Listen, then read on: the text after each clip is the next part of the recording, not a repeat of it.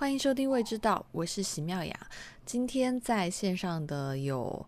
两位朋友，一位是蒋寻，就大家都很 熟了；还有一位是我们这次专程邀请的一一名在 Noma 实习的 chef Mario。Mario，你跟大家打个招呼吧。大家好，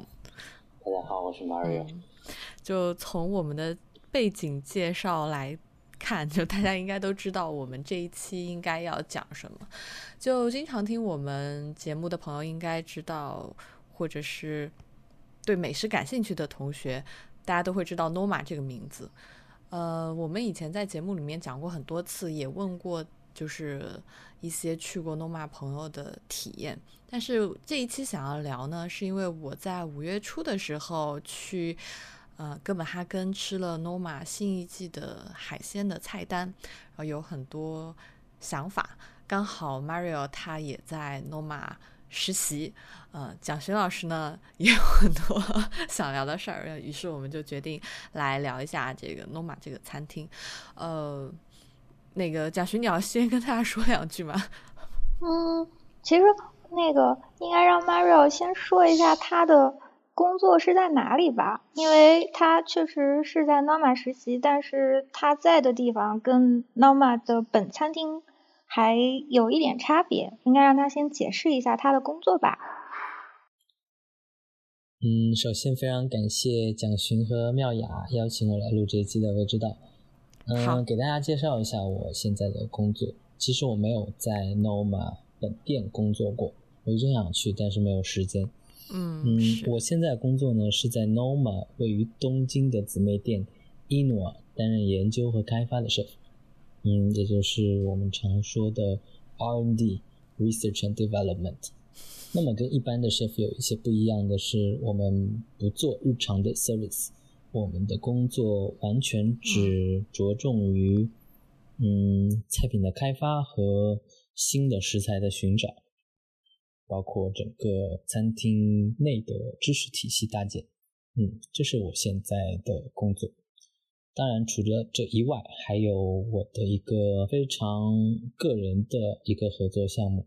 我要给他们搭建一个只属于伊诺瓦的餐厅数据库。这个数据库囊括了所有从食材到菜谱，包括到服务，包括到 我们整个创意的。进程都是记载在这个数据库里，然后这个数据库可以提供给所有的 chef，让他们能通过这个东西学到更多的知识。这个知识库里面主要是食材，嗯，食谱还是就是是跟什么更相关呢？嗯，基本上所有和嗯最后呈现的菜品有关的内容全部会在里面，从嗯产地。到这个食材它本身的嗯性质是怎样的，然后这个食材本身的物理化学生物方面的特征是怎样的，然后我们为什么要这样做这个食材，然后我们是怎么处理的，包括这就是 recipe 的内容。嗯，那他们跟那他其实跟那个就是嗯 f a r e n a d r i a 的那个。的方法是差不多的，就他他也是想建想做一个类似于百科全书一样，就 encyclopedia 一样的数据库了。嗯，对，但是他们的内容特别的庞大，所以他建造了一个 b u i Foundation 去做这个东西。但是我们因为现在体量还不是很大嘛，英诺是一个很年轻的餐厅，他才开了一年，所以现在的数据量来说，我一个人是可以搞定的。嗯嗯。就是据据我所知，它更多的还是，嗯，因为我知道那个布利皮迪亚他们做很多其实是常见食材，就是他们会想要做各种各样不一样的，就囊括所有可见食材的那个百科全书一样的数据库。但是 Noma 他们的方向好像就是更微观和具体一点，他们更多应该是做野生食材吧，如果是没错的话。嗯，我们的 approach 会有点不太一样。嗯，对于我们来说，我们的目的更加的贴近于食材本身的生存状态和它所在的环境的状态。比如说很多时候，呃，去年啊，我们有进一批嗯枇杷，但是呢，呃，这批枇杷我们在试吃的时候，就是拿到样品的时候，其实非常好，其实非常喜欢。但是这个枇杷在采收前的前一天下了很大的雨，然后第二天五十公斤枇杷进来之后，就是去 chef 就是味道完全不一样，就是完全变了。所以我们，嗯，所以我们可能更会关心像这样的小细节，比如说，嗯，不管这是一个什么样的食材，不管是肉还好，嗯，蔬菜还好，野生的花草也好，我们非常关心它是怎么样，嗯，来到餐厅，它是怎么样被生产出来的。嗯嗯，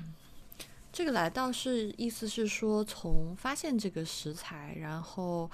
确保它的时令性、季节性，然后包括怎么样最好的保护它的口味进到餐厅嘛？因为嗯，对，这是一方面，因为在日本，呃，从来没有任何一个餐厅在做这样的东西，包括之前 Noma 在在斯堪的纳维亚也没有人，在北欧国家也没有人做这样的东西，所以我们是在重复着 Noma 最开始做过的东西，但是我们在日本，so。嗯，，yeah，呃，今天就是邀请 Mario 还有蒋勋来，我们想聊 Noma 呢，是因为呃，我觉得 Noma 这个餐厅其实它非常的特别。呃，我一直有一个观点，就是嗯，当一个餐厅它比如说在一个榜单上，它只拿过一次的第一名，那有可能是运气，有可能是这一年呃，他做了一背后做了一点什么，就是。它是突然的爆发性的成功，但是 Noma 就是我们原来也在节目里面讲过，他在一个很全球影响力很大的一个榜单叫 Top Fifty 上，其实霸榜过好几年。我觉得一家餐厅或者说在任何一个行业，就是它能够一直的持续的获得第一名，不管怎么说都是对它的一个实力的肯定。呃，我自己其实对于西餐，或者说对于这种现代的西餐，不不能算是一个了解特别深入的人，所以呢，就想说让蒋勋和马瑞奥一起来跟我 聊一下他们对于 Noma 对于现在的这种 Modern Cuisine 的贡献，或者是这家餐厅它到底做了什么，总是能让大家把它推到最前面。要不然，蒋勋你先开始。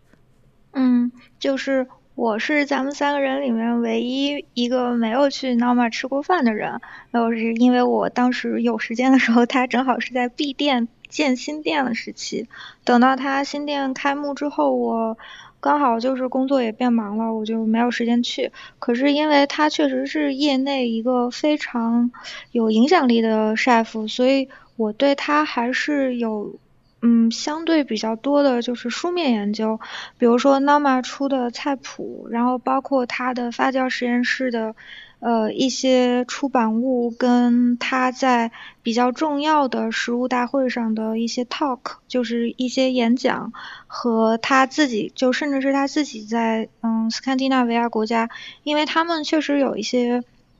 嗯。各种各样的这种集会形式的呃大会，就食物大会什么的，他确实就是曾经讲过很多他对食物的理念。嗯，我觉得首先第一点，呃，撇开他的理念不谈，在审美上，他确实是对西方的餐厅，呃，高级餐厅食物的摆盘有一个非常大的影响。嗯，就是据我所知，大概。呃，刚开始的时候，就比如说在西餐世界当中，法餐确实因为它开始做推广也比较早，所以法餐基本上在世界西餐当中的地位是比较高的。可是如果你是去看，呃，传统法餐，就是我们所说的新派法餐，就是 Nouvelle Cuisine 呢，其实是呃博古斯开始的，也就是说始于呃一九六零年七零年代的那个新法餐。嗯，你去看它的那个烹饪跟摆盘方式，它大部分时候是几何形的，而且是对称的。就比如说一一个餐盘当中，你可能会看到说，嗯，圆形的餐盘，然后你最常见的摆盘方式是一个三角，或者是是一个圆。就经常你大概是可以看到摆盘的审美是是摆盘法是。对对对对对，你可以经常看到摆盘的方式是对称的，但是呃。应该说，就是 Rene 是第一个开始就是从一边摆的，就是 你知道那个一个盘子，然后就只有旁边有一块东西，然后这个摆盘方式应该确实是从他开始的。嗯，如果你现在再去看法国的呃比较新派、比较年轻 chef 的摆盘方式，你会发现大部分的法餐厅确实是受到了 Norma 的影响，就大家。开始发现说，原来不对称的东西有相对的美，嗯，还有不规则的，包括很多，呃，我们过去讲的，因为过去比如说法餐也是非常注意刀工的，其实跟传统的中餐是有一定的相似度的，就我们会追求方块一定要切的特别整齐，然后调，比如说如果你是切细丝的话，每一根细丝和细丝之间都是要非常均匀的，然后他会追求那种就是有点类似于。雕刻性质的美感，但是呃更加自然追求的这种美感的话，我觉得应该是从 Nama 开始的。另外一个，我觉得他给我的蛮深的印象就是，嗯，我认为就是现代社会对发酵的研究，当代社会对发酵的研究应该也是从 Nama 开始的。我觉得这个跟 Nama 的地理位置是有关系的，它确实是。呃，在他比较年轻的时候，他到欧洲来就是学习的整个过程，他也是在那个法人阿芝亚的餐厅实习过，然后也做过一些就是比较高级的法餐厅，嗯，但是因为他回到就是丹麦之后，他们那个地域是因为丹麦是纬度非常高的国家，然后他们的所有的新鲜蔬菜和呃。水果的这种就是种植季，然后生产季基本上都是夏天，就是非常集中的一个收获季。然后他们的冬天非常长，大概长达九个月，而且这其中有嗯很长的一段时间是极夜，嗯，那它就是根本不允许嗯规律的种植，它也就不是一个传统意义上的农耕国家，嗯，所以。他们的一个非常特别的取材的方式就是发酵，因为在长达，比如说九个月的冬天，那你都是要去，就如果你想要获取食物，你很大的一个方法就是长期贮存跟发酵。如果不是 Noma 的话，我想就是，嗯，很多的我们现在的高级餐厅里面追求的，就是如果不是他的话，我们可能现在都还不会知道说，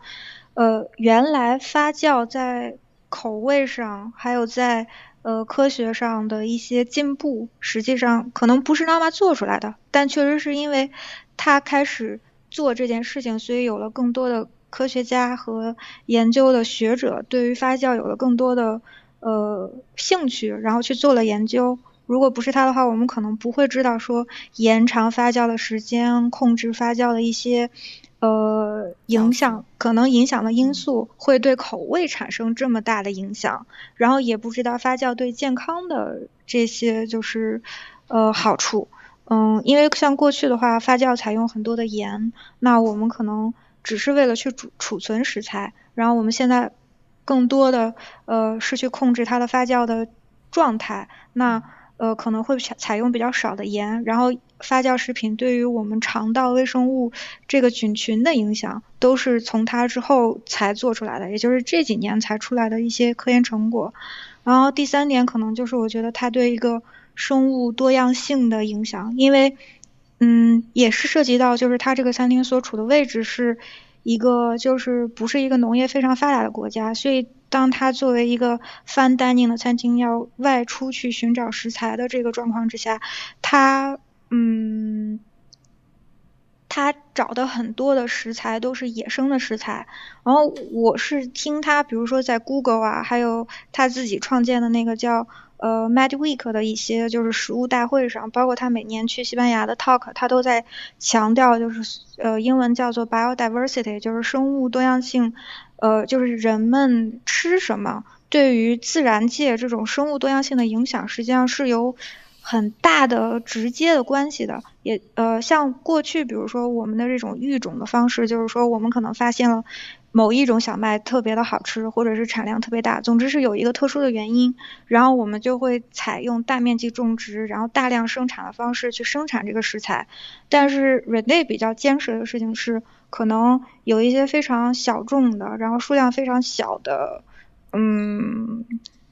食材它在野生的环境当中生存，但是如果我们把它嗯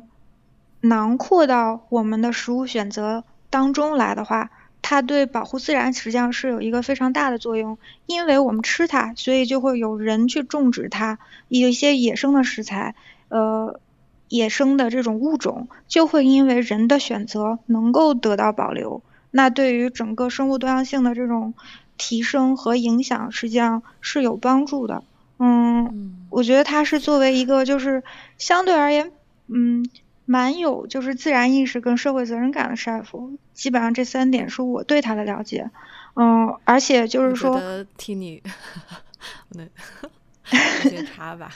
我是想说，听你说完就觉得 Noma 的这个烹饪理念，或者说他。自己开设设餐厅的理念还挺适合全游的北境之城的，就 如何度过长夜。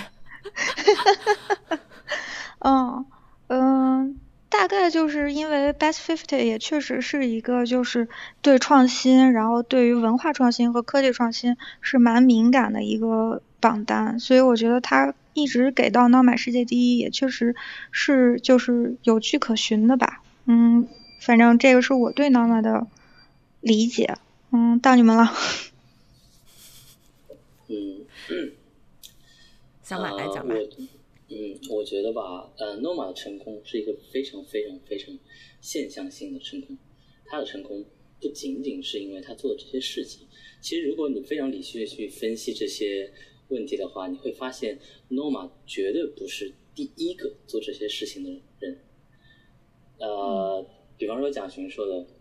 嗯，这个摆盘的这件事情，其实，在 Noma 之前，有很多很多北欧的 chef，他都是这样子摆盘的。比如说 Waxon 啊，然后还有 Matt f e d e n 啊，那些人，他们其实都是这样摆盘的。包括 Fabian 也是同时期的。那 Mario，我有一个问题，就是北欧这样的摆盘方式，你是觉得就是就是这些 chef 他有受到，比如说日本就是东方的这种摆盘方式影响，还是？就是你觉得一开始这个影响挺少的，就他们，嗯，我觉得是受到是日本的摆盘肯定是受到日本的影响，但是呢，因为他们在设计上其实是连接的非常近的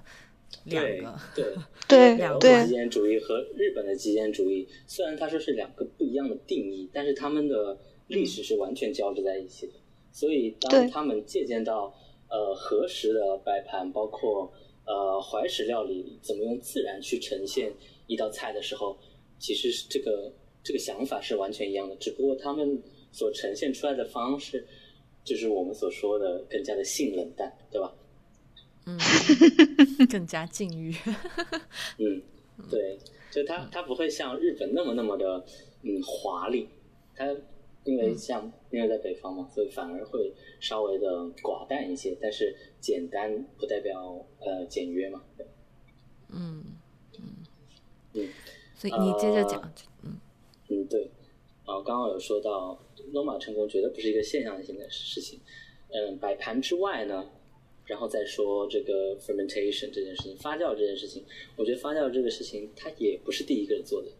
比诺玛之前姆巴里斯就在做发酵，在西方的餐厅里，就是就是我觉得 Noma 他。Rene 是一个非常非常聪明的人，他知道如何去把别人的东西拿过来，然后自己消化，然后变成自己的东西。包括他用这些野生食材，他也不是第一个这样做的。他做的工作非常难，但是说起来非常简单。他是找到那些呃以前就在山区生活的这些 forager，就是些在森森林里面生存的人，他们有知道哪些东西能吃，哪些东西不能吃，但是这些东西是不会流落到市场上来的，因为这是呃首先第一时令性非常短，它没有办法大规模的供应，第二它的嗯这个量不够大，所以。对于一个餐厅来说，呃，没有人会想去做这样的工作，因为大家都处在一个非常舒适的环境里面。他是把以前的人做过的东西全部拿过来，然后放在现在的社会去做，那么它就变成了一个新的东西。所以，其实我觉得，就创新上来说，Noma 绝对不是对我来说，绝对不是一个非常非常非常创新的人餐厅。但是，他把所有这些东西整合在一起。做出了一个完成度这么高的嗯作品的时候，我觉得这是非常非常了不起的事情。嗯，只不过你让我评价 Noma 这个餐厅，如果它不是在 Scandinavia，如果它不是在北欧国家，如果它不是在嗯费尔阿这亚的嗯理念在全球经过爆发之后，如果之前没有这些铺垫和这些条件，它不可能成功。我觉得你现在讲的这件事情非常的有趣，嗯，你先讲。对，因为，因为，因为就是这样子的，因为所有所有他做东西真的就是缺一不可。我之前也跟我也跟 Thomas 聊过，我说为什么 Noma 这么伟大呢？呃，或者说他做出来这么不一样的东西呢？Thomas 跟我说，呃，因为因为我们在最准确的时间点做了大家。最想不到的事情，仍然是这个事情做的非常的，嗯，有成果。当然了，他最开始几年确实生意也不好，然后也经历了一些磨难或者怎样。但是其实最开始几年，Norma 就算生意差，也绝对没有差到你们想象中的那么不堪的，就是没有那么那么差的。他比 Louis 的差还是要好一点的。就是业内人果然很在意声音差不差这件事情。对，因为对，因为非常不好意思，就说英诺生意真的很差。嗯，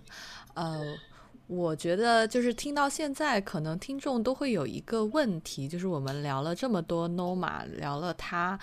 呃，连续好几年拿第一名这件事情，大家可能最大的疑问是，Noma 到底好不好吃？但是我为什么一开始没有把这个问题都抛出来问 Mario？因为 Mario 他在 Noma 吃过两个季节的菜单，然后我这次吃了一个季节，那蒋勋没有吃过。那我觉得好不好吃，这个一会儿我们放到后面一点去讲，但我们一定会回答这个问题。我这次去 Noma 一个最大的。想法，或者是我吃完以后，我跟朋友一起在就是走回的酒店，我们在河边一直散步，就一直在聊，就是罗马，就是它对于整个这个现代的烹饪，它的意义到底是什么？我自己的体会是，罗马对于就是我们在说一家餐厅好不好吃和它是不是为什么能拿到第一名之间，其实中间是。其实这是两个问题，对。然后我自己对于现代西餐的体会是，就是对，从现代法餐开始，刚才蒋勋讲的，就是很讲究这种，他当然讲的是摆盘，就很讲究这种对称的做法啊，有很多，比如说像蓝带现在依然在教的这种烹饪的方式理念，就是它是完全是另外一个，就怎么说，就就用很多黄油。基基本上就是 Noma 跟所谓的这个就是新新式法餐是整个反其道而行之的，就包括当时新式法餐他们特别特别强调用新鲜食材，所以其实呃在很长的一段时间里，法国人其实是拒绝做发酵的。呃，如果说呃 Noma 不是第一个做的话，那确实是因为 Norma 法国人才重新接受发酵的，因为当时，呃，从博古斯那个时期开始，大概长达二十年的时间，呃，大家都是说我一定要吃新鲜的，就恨不能是昨天才从树上摘下来的，他们是特别特别呃反对发酵这件事情的，嗯，而且就是包括呃摆盘啊、审美啊，应该说就是。Noma 引领的所谓的现代西餐，就是新派的现代西餐，跟整个当时 Nouvelle Cuisine 呢所倡导的那个呃法餐是整个都是就是倒过来的，嗯。嗯。嗯，这个地方我有想插一句话。啊，说，我觉得 Noma 能做出这样的东西，要考虑一个非常大的问题，就是它所在的地方和它本身的在的这个地方的传统。首先，瑞内他不是一个北欧人，对吧？哦，他不，他是他是移民，他是他是移民进来的，所以其实这个传统对于他来说根本就不是传统。嗯，而且呃，当我们说到法国的时候，法国是有一个非常非常非常深厚、强大，然后影响力非常大的一个传统。所以在这样的国家，像法国、意大利，包括日本，包括中国，这些都是非常非常伟大的厨艺。在这种文化非常深厚的地方，你想要做出一个完全新的东西，非常难的。是的，接受度的接受的这个难易度也是不一样的。但是在北欧。当所 当当所有的北欧国家都在吃法餐的时候，你突然做出一个新的东西，并且说：“哎，这是我们的 cuisine。”那这样，嗯大家会开始有认同感。现在你去问，现在你去问这些北欧的厨师，他们一般会有两种看法。第一种看法就是，其实根本就不是 Nordic cuisine，我们只是用了 Nordic ingredient，就是北欧的食材来用新的技法去演绎它，但是。呃，我们没有说在做过去的人做的东西，这根本就不是传统，你知道吗？所以他现在做这个东西被称作 New Nordic Cuisine，所以有很大一帮的，嗯，北欧的 chef 其实是非常非常讨厌他们现在做的这些事情的，因为这不是北欧的东西，其实就这么直接来说，嗯，所以他等于就是在一张白纸上给你画了个圆。那么你不会去想这是一个方形，对吧？嗯，其实它就是一个圆，其他的它它是一块白纸，所以所以它如果不在这个地方，我觉得真的是非常不好说的，它的能到底能不能成？啊，我非常同意你的观点，就是这件事情也是我一直在跟朋友讨论的，就是为什么像日本、像中国、像法。法国就是这些厨师，他们要做创新非常非常的难，是因为他们要背负的东西确实是太多了。就是有时候你背负的越多，它对于你的创新就是可能会是一个沉重 沉重的负担。所以就是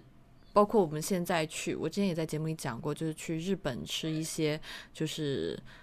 经过日本在地化以后的现代的这个西餐，你依然能够感受到，就是他们的变化和改变非常的克制，啊，就是嗯做的改变也很多东西也比较的细微，就是你能够感觉到他在两种就是在创新和传统之间的那种挣扎和角逐，对。对，因为它确实还有一个，就是说口味非常顽固。如果你一下子做这么大的颠覆的话，那一食客首先是非常拒绝的，就也确实就是我们真的会在乎生意好不好这件事情。就如果食客本身都是非常拒绝的话，因为你有一个非常强大的饮食传统的时候，实际上食客是相对顽固的。就今天我要说我要去吃一个馆子，然后一个饮食文化非常丰富、历史非常久远的。这种呃地域的话，他时刻首先他心里面就会说，我去吃什么东西，我心里是有一个期待的。如果我没有吃到我期待的东西的话，那我是会非常失望的。嗯，可能厨师本身并没有说我有这么大的沉重的负担，但当一个东西它时刻会非常失望的时候，那你如果就是说你作为一个服务者，呃，一个。行业内的人，那你马上就会想说，哦，他不喜欢，然后那我一下子做这么大的激进的改变，嗯，可能就是这个东西确实是非常让人感到挣扎的，嗯嗯，所以这件事情也反证了，就是刚才小马的观点，就是说，Noma 他成功的一个很大的要素，就是选在了这种欧陆的西北菜，就是在北欧，他可能用了很多。丹麦的食材，然后它，但是丹麦其实，在就是我这次也吃了一些本地的菜，比如说去吃他们的小吃或怎么样，他们的这种 open sandwich 或者是很多的这种土农，就叫什么土菜或者是家常菜。但其实你会发现，明显的发现，他们其实没有一个像中餐或者是日本菜这种强势的形成体系的一种菜式。所以可能他用了北欧的食材，然后用了全新的，就是组合出来一套全新的这个餐饮的菜式。当地的人接受度也是可以比较高的，就是，嗯，因为当地人本来也没有说啊，因为我从小是吃这个长大的，那我就真的一辈子就只吃这个，就就，嗯我觉得这件事情可能是一个反证，嗯嗯，因为其实我觉得在北欧，首先在北欧国家，他们对外来饮食的开放度是非常非常高的，因为他们觉得自己国家的东西根本就不好吃。我我也我也问过很多 chef，你觉得你觉得 lutefisk 好吃吗？其实就是就是那个发酵的鳕鱼，他们说其实挺臭的，嗯但是从小吃到大也就那样。但是如果你问他，那如果呃我要让你选在嗯嗯，在一个非常好吃的，在 pasta 和这个里面选，你会吃哪一个？他说我吃 pasta 呀，因为 pasta 比这个好吃。其实其实他们的他们对于对于这些东西的接受度非常广，而你当你自己去问这些 chef 的时候，包括你去问北欧人的时候，他们没有办法很详细的去给你描述一个很长的历史，然后包括这个国家的整体的饮食状况，因为包括就是在二战的时候，北欧国家是中立的嘛，对吧？所以当时，嗯是所以所以当时是有很多很多外来的文化的影响的，包括到九十年代的时候，北欧国家的 fine dining 全部都是法餐。嗯也有可能是，有可能是呃，比如说我之前在瑞典工作，呃，瑞典的以前的 fine dining 就是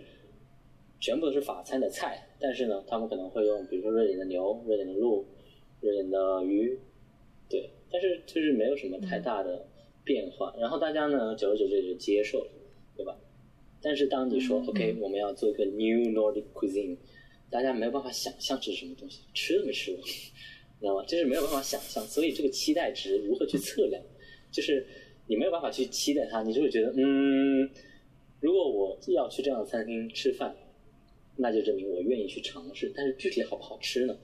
就这个东西会不会我会不会喜欢的？其实我根本不知道。嗯就像你去吃一个川菜，你已经脑子里已经有那个概念了，OK，我要麻，要辣，要鲜，要香，要烫，OK。但如果这个标准达不到，那它就是不好吃的。但是当你脑子里连这个标准都没有的时候，那其实厨师想做什么都可以，对吧？其实他他有一个非常非常好的平台去让他做这个事事情。嗯。再再回到那个 Noma 为什么会拿第一的这件事情，我觉得这件事情其实是整个餐饮行业的，不管是这个 chef 工作人员还是食品者，我觉得是一个对于未来餐饮的一个转向或者是一个引领。就是这件事情，其实刚才小马也提到了，就是他说 Noma 的诞生是一个。现象级的事情是这个 f a r i n 的这种这一套烹饪理念，就是发挥到极致，就是不断的往上。那我们就真的一直要这样去沿着这条路走到底嘛？然后这个时候，Noma 或者 Rene 横空出世了，我觉得是完全就是让食品者或者是行业的人重新去思考，OK，下一步现代的餐饮、现代的烹饪应该往哪个方向去走？呃，我自己的体会是，刚才就为什么去讲，就是我们在讲到博古斯时代的这个现代法餐，我们也讲它可能是对称性的摆法，然后它可能追求新鲜的这种食物，然后呃。呈现的方式大家也都知道，就是可能大家其实常常去餐厅吃的一些什么呃鹅肝啊，就是还有什么龙虾汤，其实这些都是那一个时代非常典型的、有代表性的餐饮的菜式。然后刚才小马讲的这个 f a r i n 它的菜式，其实我们以前也在节目里面讲过很多次，就是啊、呃各种分子料理，就是你吃一颗球进去，嗯然后你可能以为你吃到的只是一颗球，但是它可能在你嘴边嘴里面炸开是啊小笼包的味道。但是就是这样完全的脱离食材本身，完全的去做这种怎么说，不断的去做化学的组合，就是越来越天马行空，越来越脱离土壤，越来越脱离在地性，就是好像最后烹饪变成了一个玩魔法的这个事儿。那餐饮是不是真的要往这个方向大家去追求极致？我觉得在这个时候。Rene 出来了，然后他去说：“OK，那我看到了现在有这么多，刚才小马讲的有这些发酵的技术啊，那我去再看到说我可以去研究北欧在地的食材，我就完全不走天马行空那一套，我就是去找那个很很难挖很难挖到的蛤蜊，我就去这个跟当地的农庄去合作，我完全不去做那些看起来就是爆炸性的，就是。”就一个东西在你嘴嘴里面炸开还能跳的这种魔法的玩法，然后我去回归食材本身，去回归就是你你在这儿吃到的这个东西，就是你能明显感觉到，包括在它的菜式里面，还有它的装修里面，它会用到很多那个小麦的元素嘛。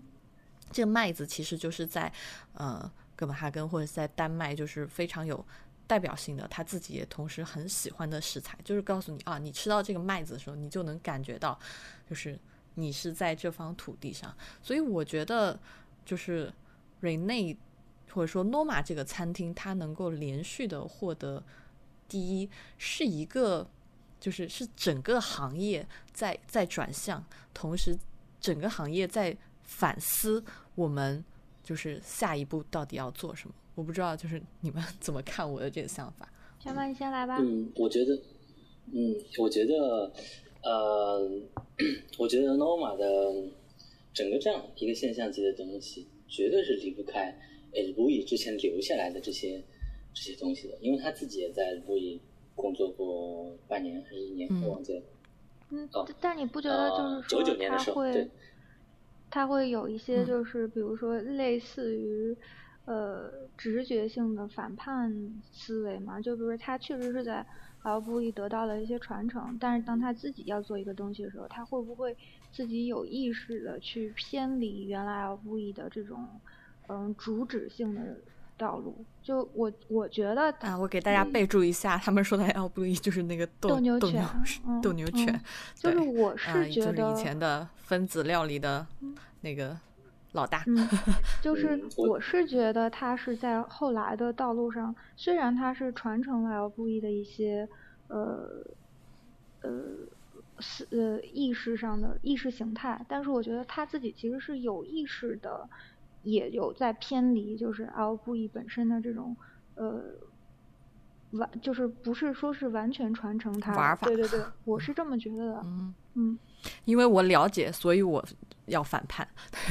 嗯，肯定会，就是因为当你做有一个就是独创性质的东西的时候，虽然你是从别的地方得到了灵感，但你自己一定会有一种就是呃直觉性的这种就是反叛的。如果你是在做一个你认为具有独创性的东西，嗯，我觉得是这样子的。其实很多时候我们在聊哎路易这个餐厅的时候，因为我并不是在他最强盛的时期进入这个行业的。我是在他们关门之后，我才进入这个行业。但是我这几年有非常多的去学习这个餐厅，从一开始八六年的时候，到最后它关门的时候，到底都经历了一些什么？我觉得，嗯，首先第一，我非常讨厌分子料理这个称呼，因为呃，嗯，啊，没关系，但是大家都这么说，但是我自己非常不喜欢，我不会这样说。因为嗯，大家从名字上我就会去先入为主的觉得，就是玩嗯，就是玩技术啊，或者是嗯非常炫技啊，然后化学的组合呀，然后就听起来就很不好吃的感觉。但是我觉得，呃，费拉里亚他做的最伟大的一件事情是改变了大家思考的方式。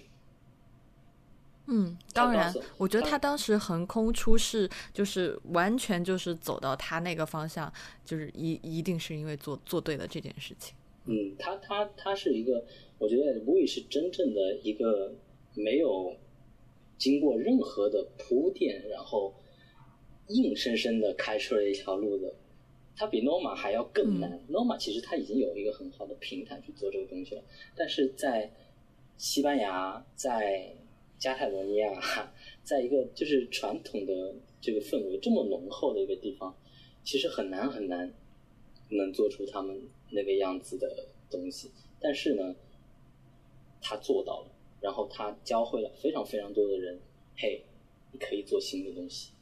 然后怎么去做新的东西。食材永远是一个食材，但是你怎么去理解这个食材，对吧？洋葱它永远就是一个洋葱，但是你如何让洋葱变成更多的东西？那么其实我觉得，就 Norma 其实他用的想法和思路其实是一模一样的，他的创意模式没有比所谓 A 布要高高到哪里去。A 布它整体的创意体系，我觉得在今天都是世界领先的。费德拉里亚是一个想法非常非常非常超前的人，虽然他现在已经不做菜了，或者他自己也没有餐厅，但是你很多时候你跟他聊天，或者是你听到他的一些嗯对于食物的探讨，你会觉得现在就是 最流行的这些餐厅还是在走他的老路。嗯，只不过 Norma 他用的是另外一个嗯另外一个 approach，怎么 approach 怎么说？切入方法对，嗯嗯，对，他他的切入点是人与自然，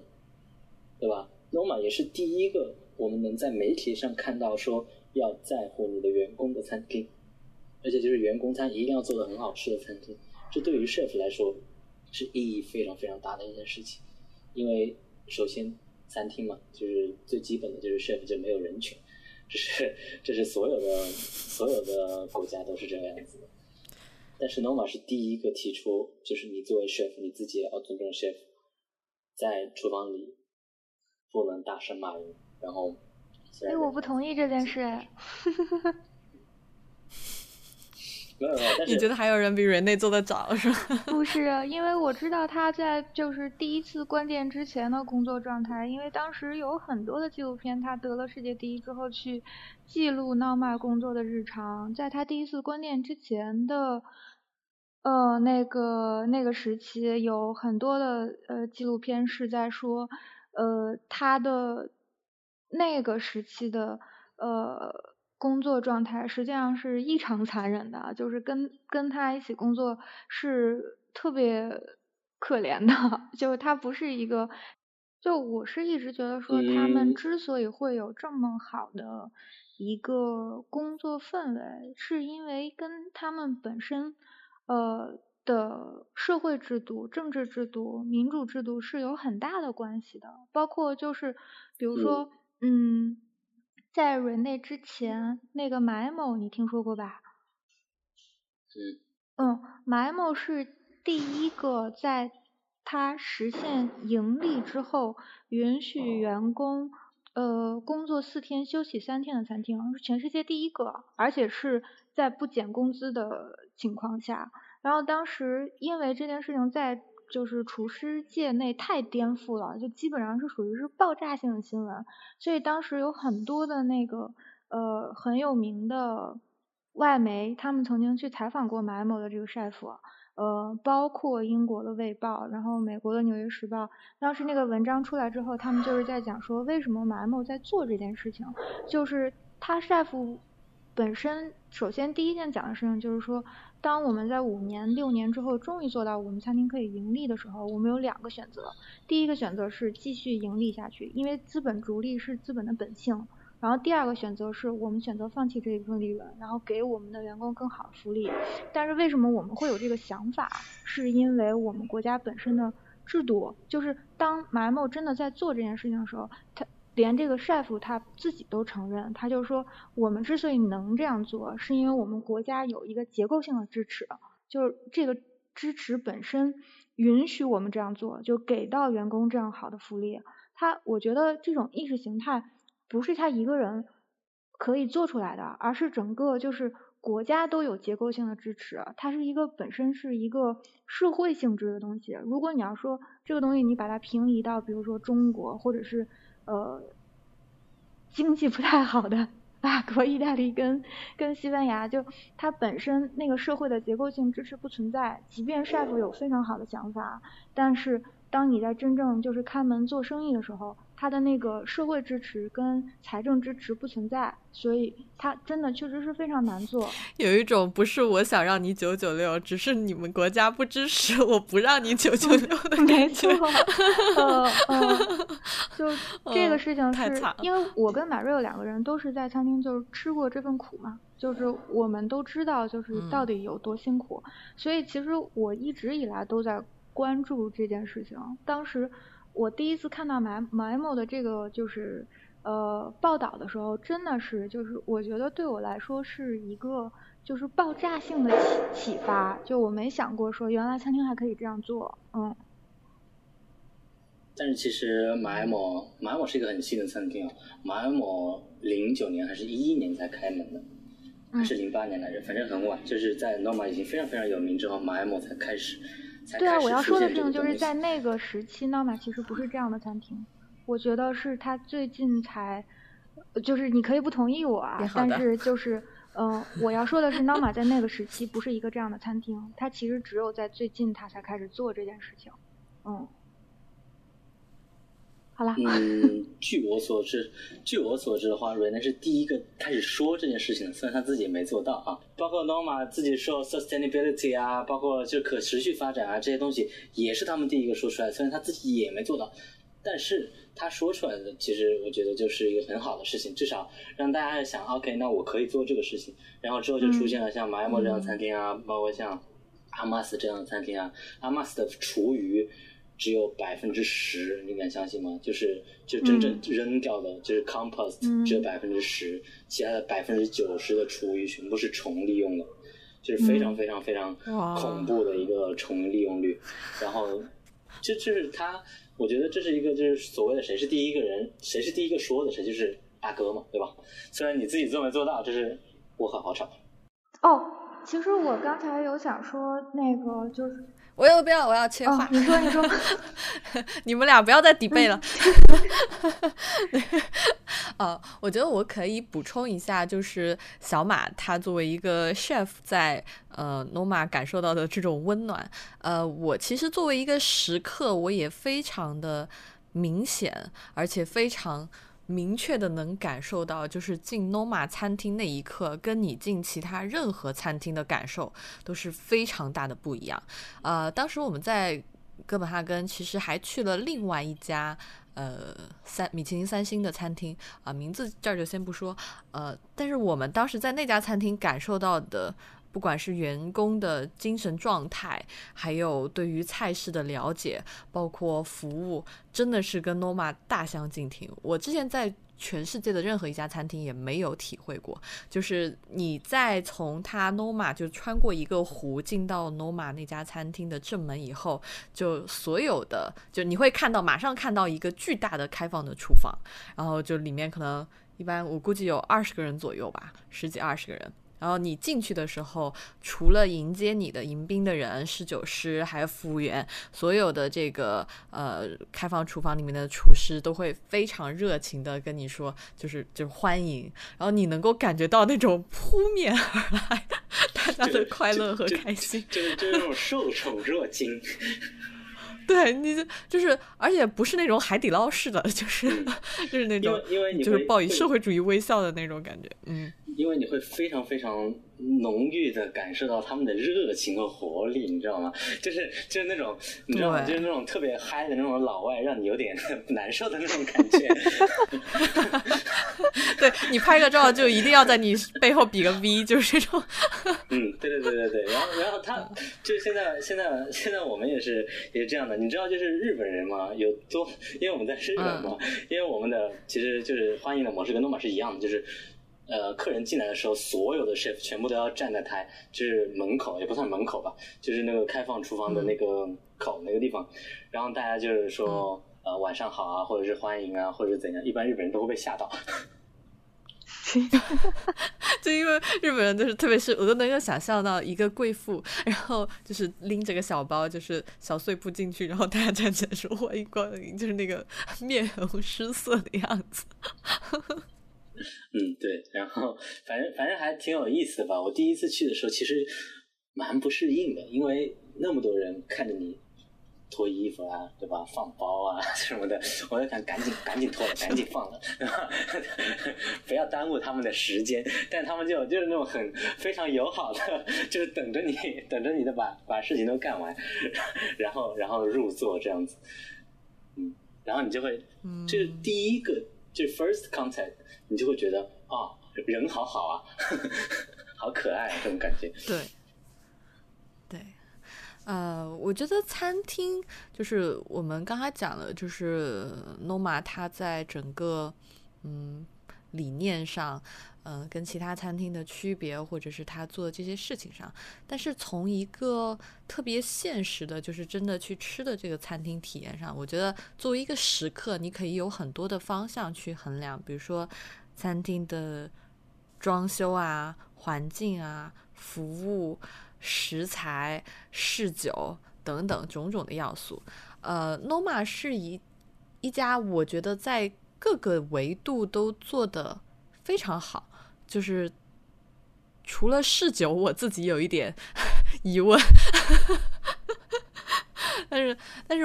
呃，就刚才我们讲这个服务，然后它现在新餐厅的环境也非常好，开在一个湖边，然后你去到主要的这个呃餐厅的时候，你会先经过它的一个温室，这温室里面就是。我其实想问小马，就是就是 Rene 他是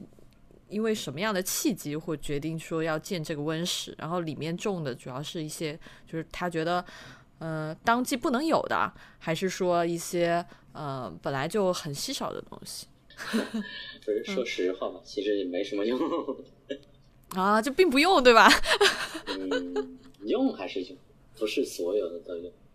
就是非常非常让你开心一下。非常非常小的一部分。首先，他们一开始设计是因为这个餐厅它没有那个，嗯，它没有一个等待区嘛，对吧？一开始的时候，比比如说你进，你刚刚进到餐厅的时候，就直接就是 lounge 了。所以他们就是在排客的时候，首先客人是经过温室，然后你可以喝点东西啊，然后喝，对吧？chill 啊，或者是就坐一下，然后喝一喝。嗯，服务生聊聊天啊，怎么样？这算是一个他们的一个社交的一个区域。但是他一开始为什么要建这个温室？他们是想要自己种东西的。但其实很多东西，包括你其实看温室里面的嗯设备啊，它不是它不是个温室，说 说穿了就是，就它里面的温控，就是它里面的温控也没有就是所谓的专业的温室那么那么，就是它不是完全一样的。所以它有一部分东西是种在温室里面，它有用，比如说像非常容易种的一些东西啊，像什么 oxalis 啊，像 wood sorrel 啊，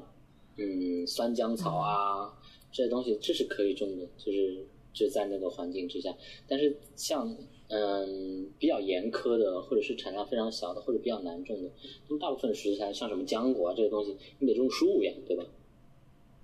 嗯，包括你像种花这种东西，你花你开了花，花摘完了就没有了，好吗？你要等到下一年了，所以你怎么想都不现实。他用这个东西去供应这个餐厅，只不过他是有想要有这个东西的，一开始，只是后来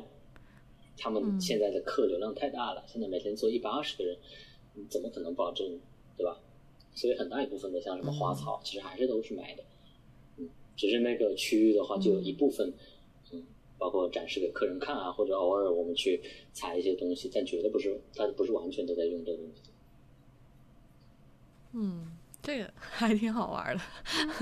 就是想想象很丰满，现实很骨感。嗯，就其实呃，那个这个事情，其实我觉得可以涉及到很多，就是我现在在做的，嗯，因为我们其实。呃，学院里面是有一部分理论研究的嘛，就是跟餐厅是完全脱节的。但是因为这样，我们也确实有一部分是社会研究，跟就是类似于社会心理学研究，就大家会呃就跟食物相关的，嗯，因为大家会有一个整个的一个社会的风向的变迁。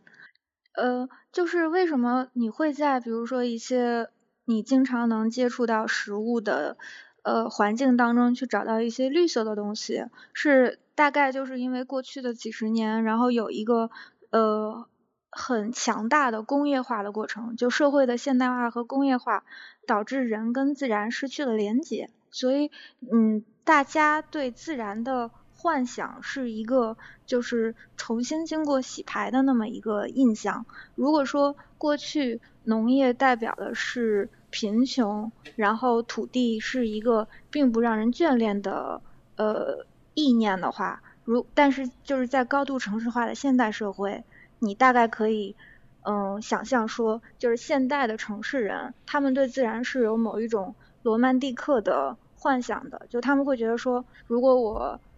嗯，这个在设计理念上大概就是你可以解释成说，如果说我能够在城市的某一个角落接触到绿色的跟自然的东西，我会天然对这个餐厅或者是会对这个环境有一个呃罗曼蒂克的联想，因为这个东西会让我觉得说，哦，我更接近自然。嗯，但这个东西在几十年前是不会存在的。如果你现在去看到说大部分的呃就是重新装潢过的，在最近几年。可能大概五到七年，重新做过翻新跟装潢的高级餐厅，他们都会留出一个绿植的空间，就是，嗯，怎么说呢？嗯，嗯，他们会觉得说这个空间对于客人来说是非常非常重要的，嗯，嗯，增加你用餐体验，然后跟大战大战连接的关系，而且甚至是包括就是。嗯，你说啊，你先说，你说，你说，你说。嗯，而且就是，其实还有一点就是，嗯，包括就是我们现在做的很多跟在地性有关的研究，就像比如说食客现在会更接受，呃，当地的食材，会接受，呃，这种就是呃，二氧化碳足迹比较少的食材，都跟过去的这个十年，嗯。大家一直得到的这种环保宣传其实是有关系的，就是因为更多的人他更加的关注自己跟自然的关系，因为你会呃有某种程度上的脱节，所以其实它会引起更多人对于自然的关注，所以在地的食材其实它是有一个象征意义的。从社会心理学的角度去解答的话，呃，你就是去解读的话，你可以想象说就是。因为它呃运程更少，然后碳足迹更低，所以呃我可以有一个更好的行为上的结果，就是说如果我是吃在地的东西的话，我自己本身会感觉好一点，而且确实就是嗯长期的运输也会导致说食材它是在未成熟的阶段就被采割的，因为。就是基本上就是你如果说想要去吃到长程运输的东西，然后这些东西基本上都是提前被采割的，因为它要在它没有成熟的状态，经过一段时间的运输才可以到达本餐厅。嗯，过去有很长一段时间法餐是这样做的，因为那个时候呃法餐追求的是丰富性，就选择的多样性。那我有很长时间是说我可以运全球各地的食材到这个地方来，然后供我的食客来做选择。但是后来食客。对环保的这种意识越来越高之后，他们就会想说，哦，我不要这样做，嗯，就近采购的东西已经足够好吃了。然后在成熟的时候，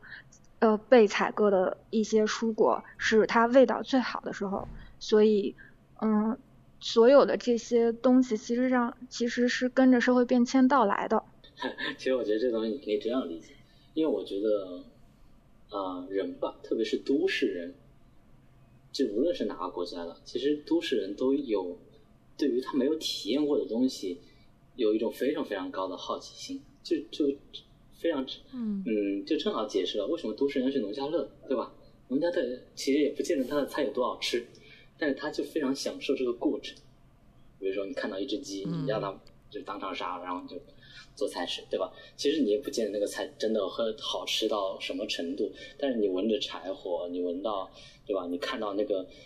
乡村的这个景象，你就会觉得啊，这是一个非常特殊的体验。所以大家就是在不断的追求不一样的体验感，只是每一个时代我们追求的体验感不一样。其实这个东西，我觉得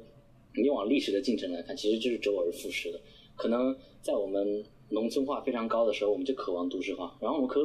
当我们都市化了之后，我们开始渴望农村，对吧？其实其实这个东西是，这大家对自己不熟悉的东西就会有一种好奇心，所以我觉得 Norma 他非常非常的聪明，抓住了这一点。当北欧国家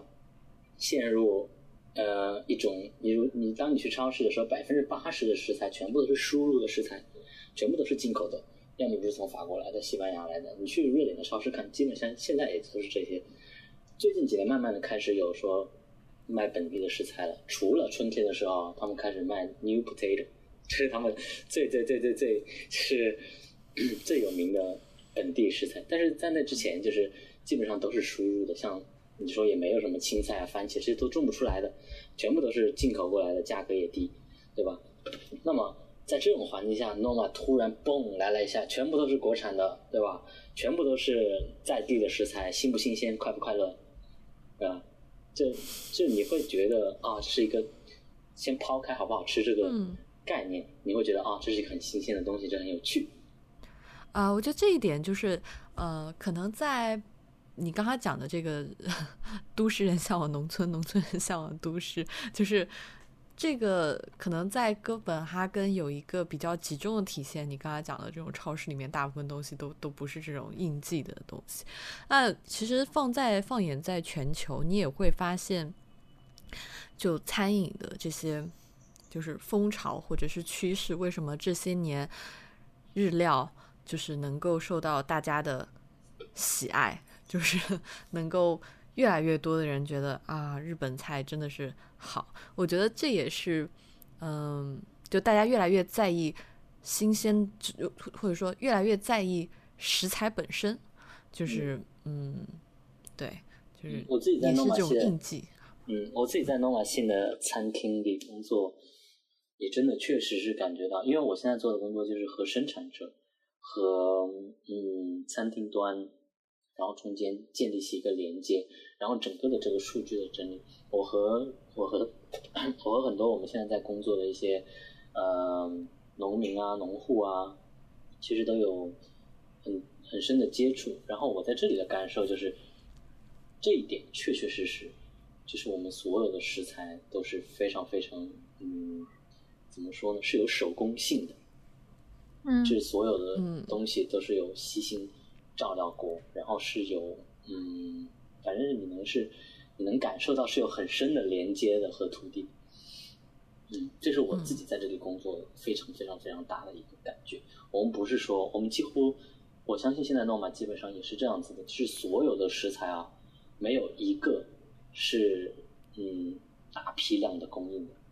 就是没有那种大供应的公司，全部都是。就可能我们一个一个叶子，我们可能有七八个供应商，每个人有一点点，这样子。嗯嗯，所以所有我们找的东西都是遵循同样的哲学去嗯寻找的。所以为什么它这个东西以前也不是没有人做，但是为什么它这个东西做出来你就是觉得不一样？因为它完整，它把这个东西贯彻的非常彻底，所以你会觉得它不同。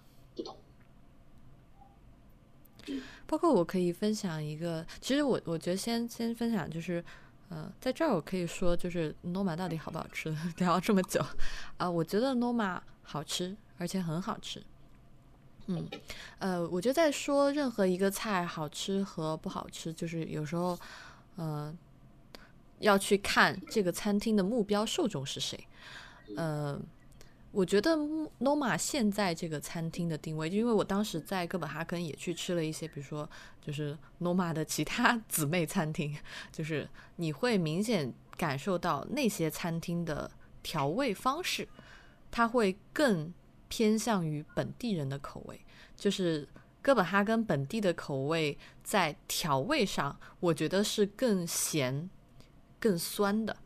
但是你去 Noma 吃的时候。你明显的感觉到它是，就是它有这个基础，就是它所有的这些风味的基础是在，但是它那个度掌握的是更偏向于全球、全世界的，就是普普通的这个食客，它一个比较均衡的口味。所以我觉得 Noma 现在餐厅的目标消费者不再是就是呃主要。专注在本地人的这个口味上，就是它是做了很多调整的。然后我们讲为什么要讲说目标受众的口味，因为就如果一个从来没有吃过川菜辣椒的人，突然有一天吃到辣川菜的辣，会说它好吃吗？我觉得这个。这个这个很难，但是对于可能全世界其他地方的人，就是你吃你可能对北欧菜或者对这种哥本哈根的菜，你并没有那么熟悉那么了解，但是即使在这种情况下，它也不会的强烈的去刺激你的任何一个感官，就是它不会造成你舌头上的不不舒服，所以它是。均衡的，同时它在风味呈现的复杂性上，在层次性上，在鲜或者是甜，就表现上都是我觉得均衡，同时是美妙的。所以我觉得，如果是一个有稍微开放一点舌头的人，应该都会觉得 Noma 的菜是很好吃的，而且你会明显的感觉到，你会比在哥本哈根其他的店吃的要舒服、干净很多。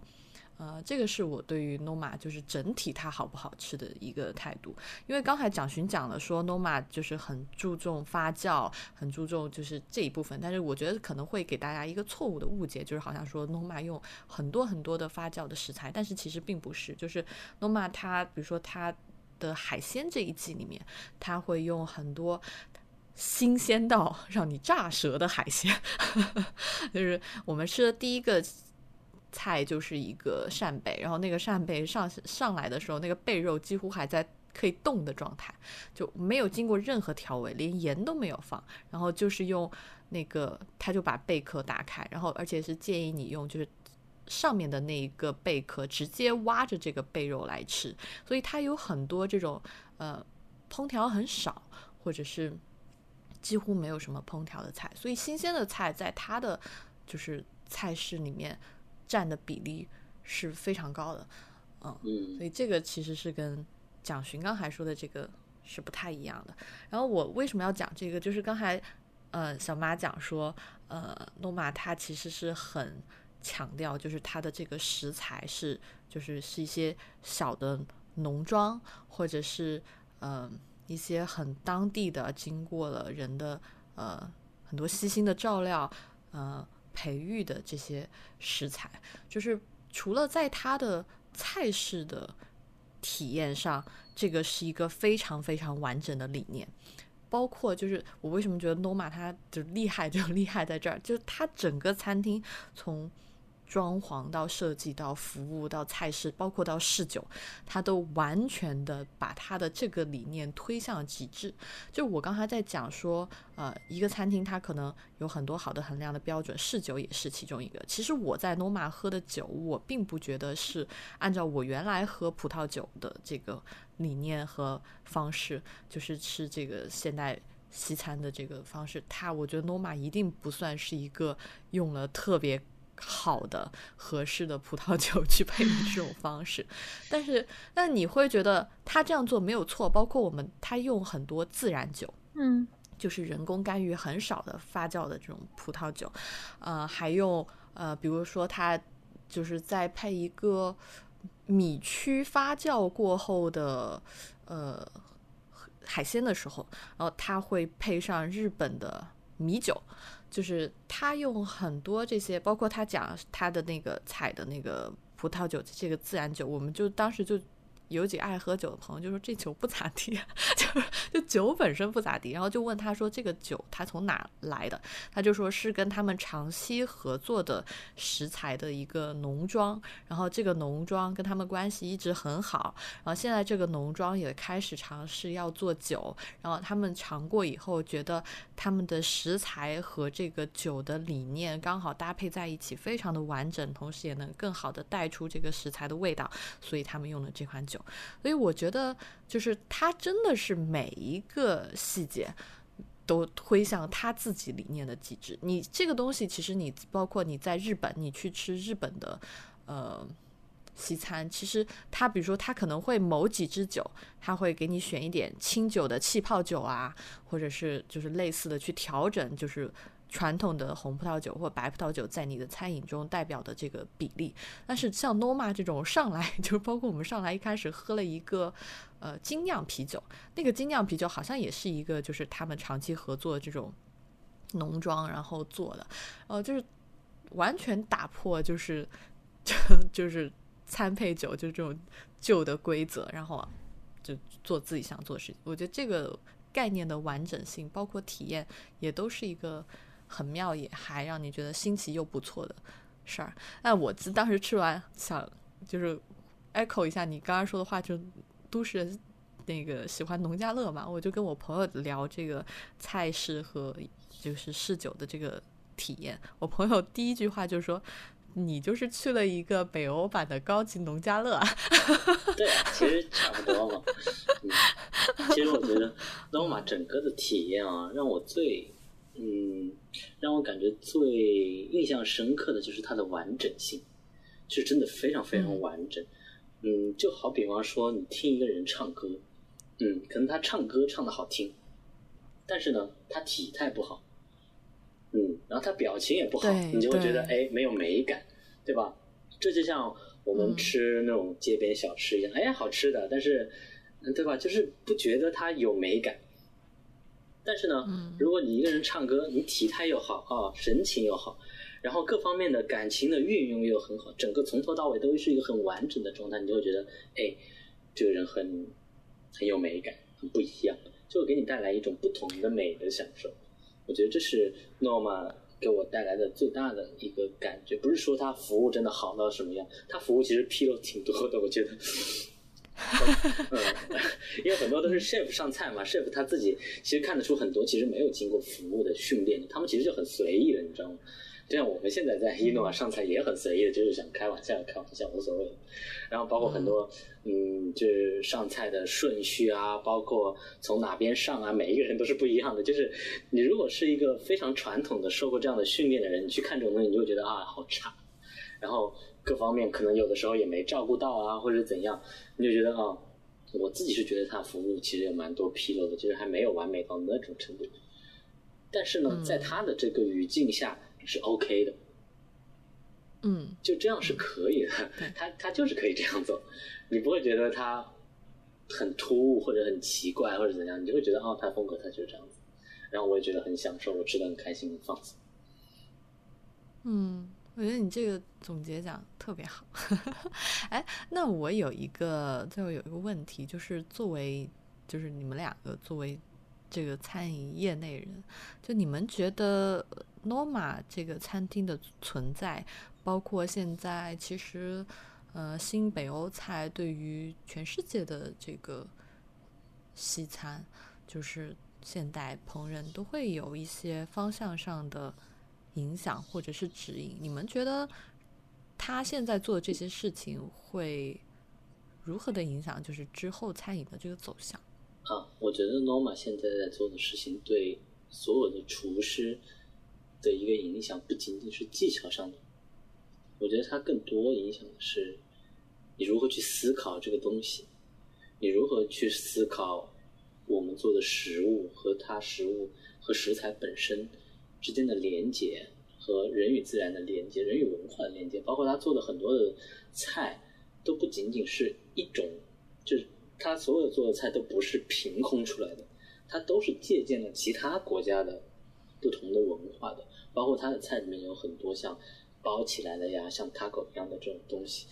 你说北欧哪里有这种东西，对吧？这不是他发明的，但是他，但他给了一个很好的方向，就是所虽然说我们。来自不同的文化，但是我们可以共享这些嗯技巧，我们可以用这些技巧去做更多有趣的食物。在 Noma，嗯，他们其实嗯怎么说呢？Noma 其实我觉得要分两个部分来说，旧 Noma 和新 Noma 其实还蛮不一样的。他们的之间其实做菜的想法啊什么的，其实还蛮不一样的。现在其实更讨好一些，他以前是非常非常的激进的。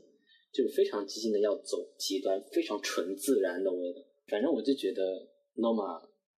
给现在的厨师的话是一个非常大的启发。我们会想，OK，那我们会不会也可以做同样的事情？包括他现在之后，他不是有一个叫做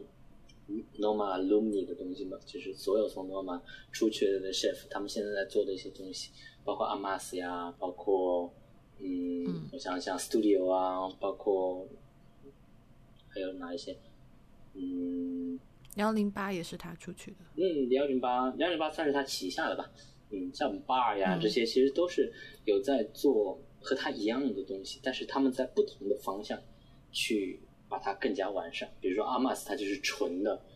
可持续化，然后把这个东西做到极致，然后非常对吧？保证它的味道是 OK 的。那他们就共享一个哲学，只不过应用在不同的方面，我觉得是一件挺好的事情。但是所有的这样的东西啊，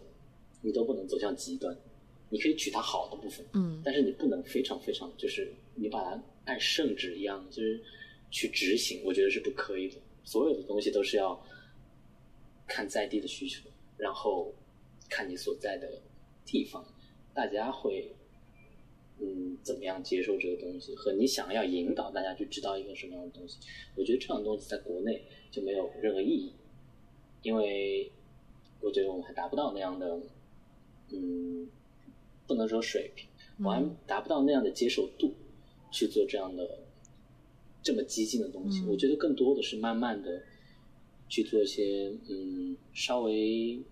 柔和一点的改变，然后让让大家首先有一个这样的概念，对吧？包括如现在现在像现在在国外的话，大家都知道弗兰阿这啊哎录音或者西班牙的这些像疯子一样的厨师做了什么事，但在国内就是没有人有这样的概念，就是他都不知道这是什么，就他都没有就是所谓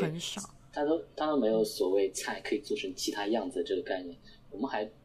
仍然处在一个我们的菜，我们的菜最好吃的这个阶段，所以这个东西，嗯，是一步一步来的。我觉得是一个非常好的，呃，切入点，也是一个非常好的想法。但是绝对是不能完全复制在所有的地方，而且在所有的地方也不会成功的，因为已经有一个 norma 了，不会再有第二个。那哎，你刚才提到说，Noma 以前的 Noma 和现在的 Noma 其实是风格上有比较大的差别。那以前的差就是这两个，能讲一下吗？嗯，其实就是像你刚刚说，你现在会觉得 Noma 的味道很中和、很讨喜。他们现在也有用一些非常就是非常新鲜、非常好的食材，或者怎样。最近几季，包括新 Noma 开始会有用一些 truffle 啊这些东西啊，对吧？嗯。这是他们去了澳大利亚之后 才开始用的 truffle，因为之前他们没有任何理由去用这个东西，因为这是不符合他们的哲学的。后来他们去了澳大利亚，他们去了墨西哥，他们去了日本，这个可以拿各种各样的东西，因为他们去过了，他们了解了，他们会用自己的方法去呈现它，所以他有这个理由去用。但在之前，他们是纯北欧，还没有开始做这些交流的时候，就是他在做 pop up 之前的时候，整个 Noma 的。整体的调味都是非常酸的，就是非常非常的北欧，就整个酸度、咸度我不知道，但是酸度是非常出名的高。有很多以前去过的朋友就是 就那个酸蚂蚁，嗯，反正以前有很有一些朋友去吃过老诺嘛，然后他们就是说，反正就是一路酸到底，然后就是草草草草草，全部都是草。我没有在骂人，嗯，他他以前是非常非常激进的去诠释这个哲学。那么他关门之后，他开始 pop up，他开始做一些更多的交流。OK，他拿到更多的 idea，他回来重新开这个餐厅，他的容客量变大了，他的他一开始的起点就非常非常的高，所以他已经知道 OK，我面对的是这些人，那么我需要做一些什么样的改变？我需要给以前来过的这些嗯客人一些什么样新的东西？那我们就找一个中间点。对吧？所以你现在可以看到他的，他所有的嗯菜单的架构，三个三个季度全部都是一样的，包括有很多东西其实就是没什么，说实话没什么创新，就是那些东西一直在用，嗯，就是他们的创意的，就整个的 creative process 是非常非常的简单的，是没有任何所谓的先驱性的，就是他们他们创造菜的过程其实就是长。就一个字尝，其实没什么方法论的。它和西班牙的这些餐厅不一样的就是，我们会有更多的方法论，我们去研究什么是创新，如何创新，怎么样更效高效率的创新。我们会介入很多科学的东西，但是他们还是处在一个，反正就是这些东西嘛，我长不同的组合，组合起来就是新的东西了，对吧？但是你一定要在创意的层面上来说，其实它并不是一个所谓非常非常。我觉得长就是方法呀。嗯，对啊，但是它是一种很蠢的方法嘛，就是很低效的方法。嗯，我觉得这要看你从哪个角度切入。就因为如果说你从科学的角度去切入的话，可能从方法论上，就是从制从制作流程的角度来讲的话，科学是一个更有效的方法。但是从结果导向的角度来切入的话，长是一个更有效的方法。就是。我如果这么说，我我就你能理解我说的差别吗？就比如说，但我觉得小马讲的长不是你说的那个长。我的意思是，小马的意思是说，你拿到这个食材以后，你要怎么去呃做做演化、做演绎？呃，你你想让它变成怎么样更丰富的形式？但是对于 Noma 他们在最后这个从拿到食材到呈现，呃，他可能。中间去判断这个食材好不好用，能不能用，它主要就是通过实际的吃，然后来判断它能不能够以它原生态的状态去呈现在这个菜上。我翻译的对吗？嗯，我觉得大概嗯对，差不多就是这个这个感觉。其实它不是说就是说只是尝一下或者怎么，它的整个的创造的流程这两个东西，尝想没有了。就这样，就是尝完之后就开始想，就是就是空想，你知道吗？他不会有分析这个步骤，他也不会有，就是说，嗯，他不会把这个东西拆分开来说，哎，它的可能性有多少？那么有些有哪些我做过，哪些没有做过？他这些东西全部都没有记载的，他反正就拿到一个东西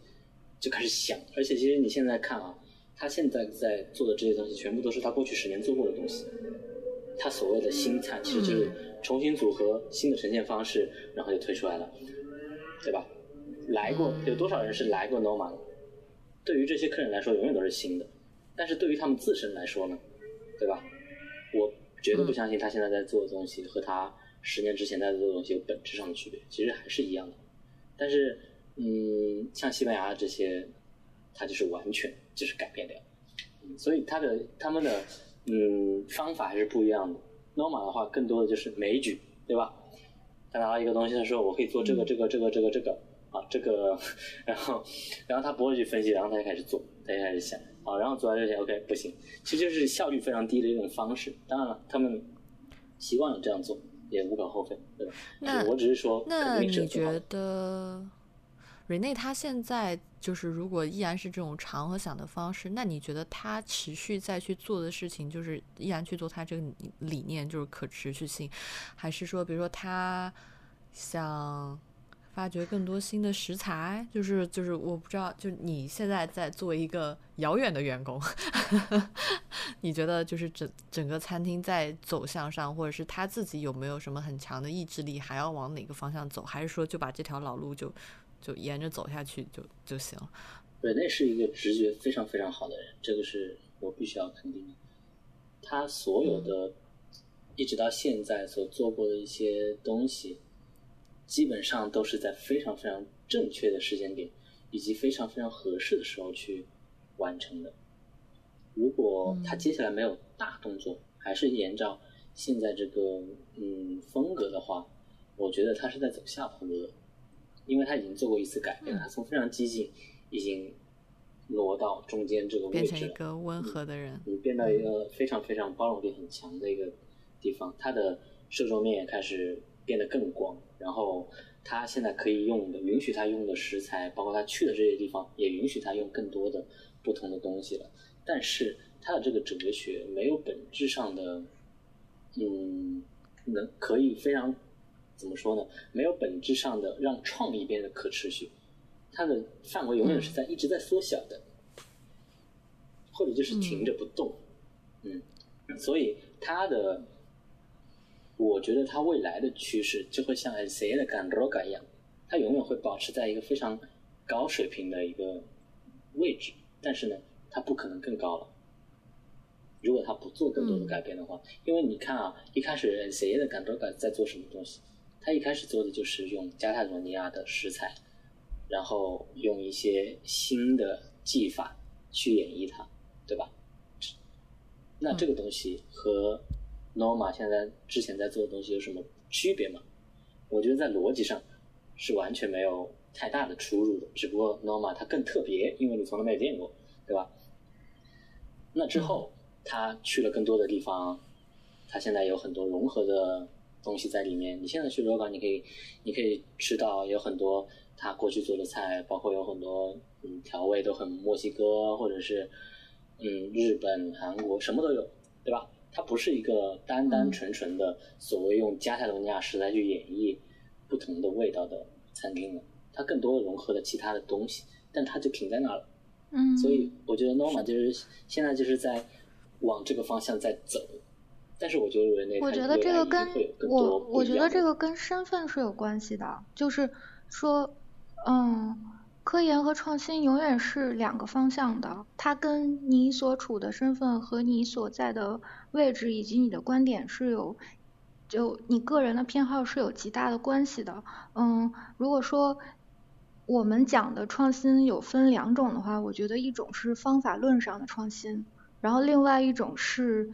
呃品质提升的创新，或者说它是对于某一种固有存在物的品质有所有新的方法，嗯，怎么说呢？就是说你把一个已有的方法拿过来借鉴，然后来做一个你。之前没有用这个方法做过的事情，然后你得到的结果可能是一个非常好的结果，和你根本在方法论上就是去颠覆一个你过去已经在做的事情，但是你是在方法论上整个把它去颠覆掉。这两种创新模式，呃，从个人的角度出发是有差异的，就是每个人都会有他自己的偏好。嗯，当然从从业人员的角度上来讲，对。肯定就是肯定对方法论的创新是有是有偏好的，但是我觉得，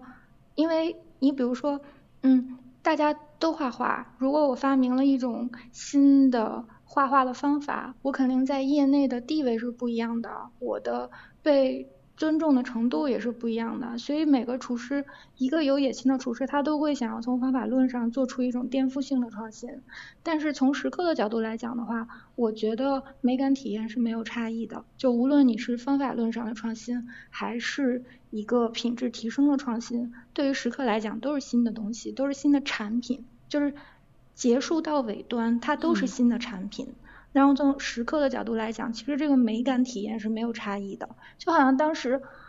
嗯，手机的世界里面，iPhone 可能是做了一个整个方法论上的创新，但是现在当它这个方法已经就是出来之后，嗯，更多的手机，更多的手机生产公司在用它的方法在做新的品质提升的时候，其实你会发现用户体验实际上每个公司做出来的都是不一样的，那大家会有更多的选择和。嗯，就是和更多的用户体验。那我觉得其实这两个东西是相辅相成的，不一定说哪一个东西，就是要看你站的位置。就当你评价一个事情的时候，要看你站的位置嘛。就好像你说一个东西好不好吃，要看它的客户群是一样的。嗯，反正，嗯，我觉得它可能确实就是，如果说它的呃哲学理念不改的话，它确实可能就是因为厨师界大概。每隔二十年会有一个新的风潮，就这个是已经被验证的规律。就好比说博古斯那个时候是呃 Nouvelle Cuisine 的，然后后来出现了 fairon 然后大概每隔二十年就会有一个非常大的颠覆风潮。那我其实现在我的观点是觉得说下一个颠覆性的风潮其实要来了。所以这就是我说的为什么它绝对会保持在一个很高水平，就像。像 Roga，它现在也不算是，它也不是一个过时的餐厅，它就是非常好吃，对吧？但是你不会觉得它新，因为距离它新已经过去了十年了，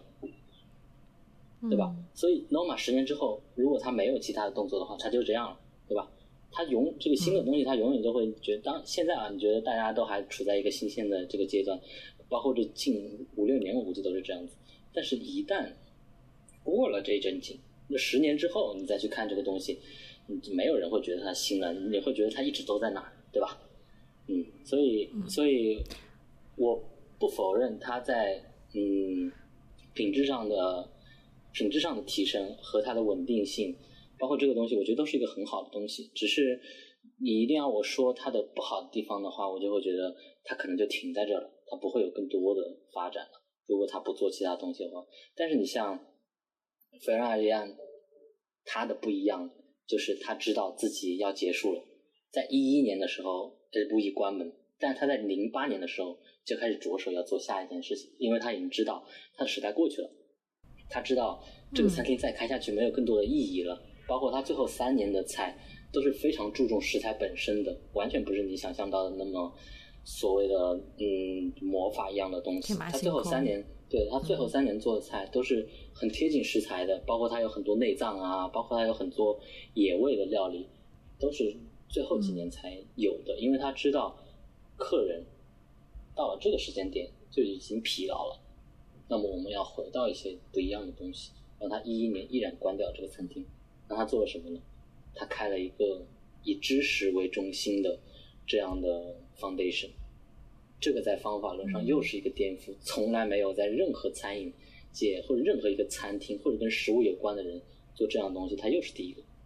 所以这是为什么我说，我觉得费拉费兰尔亚这个人，虽然他现在已经退出了，也不算退出吧，嗯，他淡出了人们的视线，但是他在做的东西还是领先所有人十年。嗯，他刚才讲寻和。就是讲到说餐饮的这个二十年轮回，其实很像，就是好像是时装界也是一样的。就你们会有一些感知，说大概下一次的变化会是就要朝哪个方向吗？还是就也不知道，就觉得这个东西是可能是需要横空出世的。嗯嗯，对呀，其实我觉得，嗯，这个东西我觉得你没有办法去分析它。你可以去分析他，但是我不知道怎么去分析。我觉得，对于费尔纳利亚来说，更多的是他自己的，他自己的直觉，他对整个市场的敏感度，包括他每天接触这些客人，他自己会拿到很多 feedback。他也知道这个东西要结束了，但是，嗯，Noma 呢还处在一个他最好的时候，对吧？现在 Noma 二点零刚开，如火如荼，就是预约这么难拿，就是你要踩着点去。订他们的餐厅，这都是，这就是好比 L 布以全盛时期的状态，对吧？全世界的人都想去这个餐厅，但是它总归是往在下坡走的。我觉得，嗯，能让大家觉得不一样的地方，就是你到了最低点你会做什么，对吧？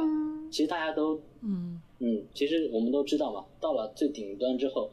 那你也不可能再高了，除非你就是完全脱胎换骨。对吧？但是现在也不可能，嗯，所以他现在唯一在走的就是往下走。但是在最下面之后，他会做什么？其实这我还蛮期待的，因为我觉得他是一个不一样的一个一个 chef。或者说对我来说，我觉得食物体系的创新不单一定是嗯烹饪方法上的，因为像我们现在讨论的维度是偏窄的。它在食物体系的创新可以包括文化的创新、诠释的创新、嗯食材的创新，就是它会有很多。不一样的维度的创新，但是我们讲的这个每二十年的一个新轮回，它是一个单指烹饪方法的创新，就是说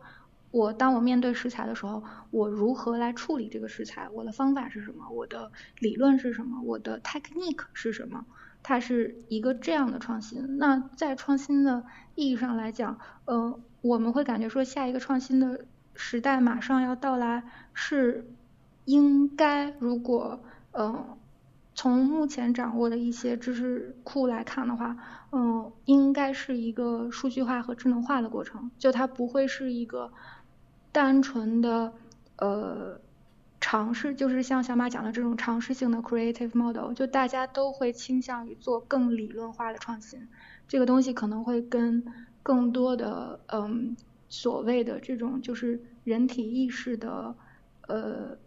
科科学来结合，就是说人如何感知食物。那你在可能比如说化学的程度上，微观化学的程度上，跟微观物理的程度上去做更多的探索。嗯，更多的厨师现在是在做这个东西，包括因为有人工智能跟大数据的存在，然后你可能可以做，比如说过去做不到的一些结合，呃，这种分子程度上的结合跟过去比起来。嗯，过去比起来，可能就是说我有一个这样的方法，然后我在做两个食物结合的时候是一种直觉性的结合。但是在分子层面的结合，其实可以有更理论化的，就是说，呃，这个东西跟这个东西搭起来，它就是就是这个分子跟那个分子搭起来就是会更搭。那可能这种通过大数据实现的系统化是一个，嗯，未来所有厨师可能都能够受益的。一个新的，如果说从方法论来讲的话，就是以我现在目前的知识量，嗯，如果你问我的话，就是我不能代表全部人，嗯。我觉得这是一个方向啊，但是我觉得蒋勋说的这个，嗯，蒋勋说的这个，嗯，感觉这个情景是非常非常极端的，就是科技走到最极端的时候。大家会做的事情，嗯，但是我觉得现在的话，我们还，其实你看整个食物行业啊，其实我们的知识水平永远是在跟着其他的行业走的，嗯，我们所有的所谓的创新，都是首先第一根据科技的发展程度，对吧？我们的厨房里用的东西有什么样的革新，就是每每迎来一次所谓的科技的跨越，我们的厨艺会发生很大的改变，嗯。然后其他的所谓的分析这些东西，其实也是直接借鉴的其他行业的东西。我们完全没有在发明属于这个行业的，就是一些内容。包括你想啊，不需要呀，之前呃 啊，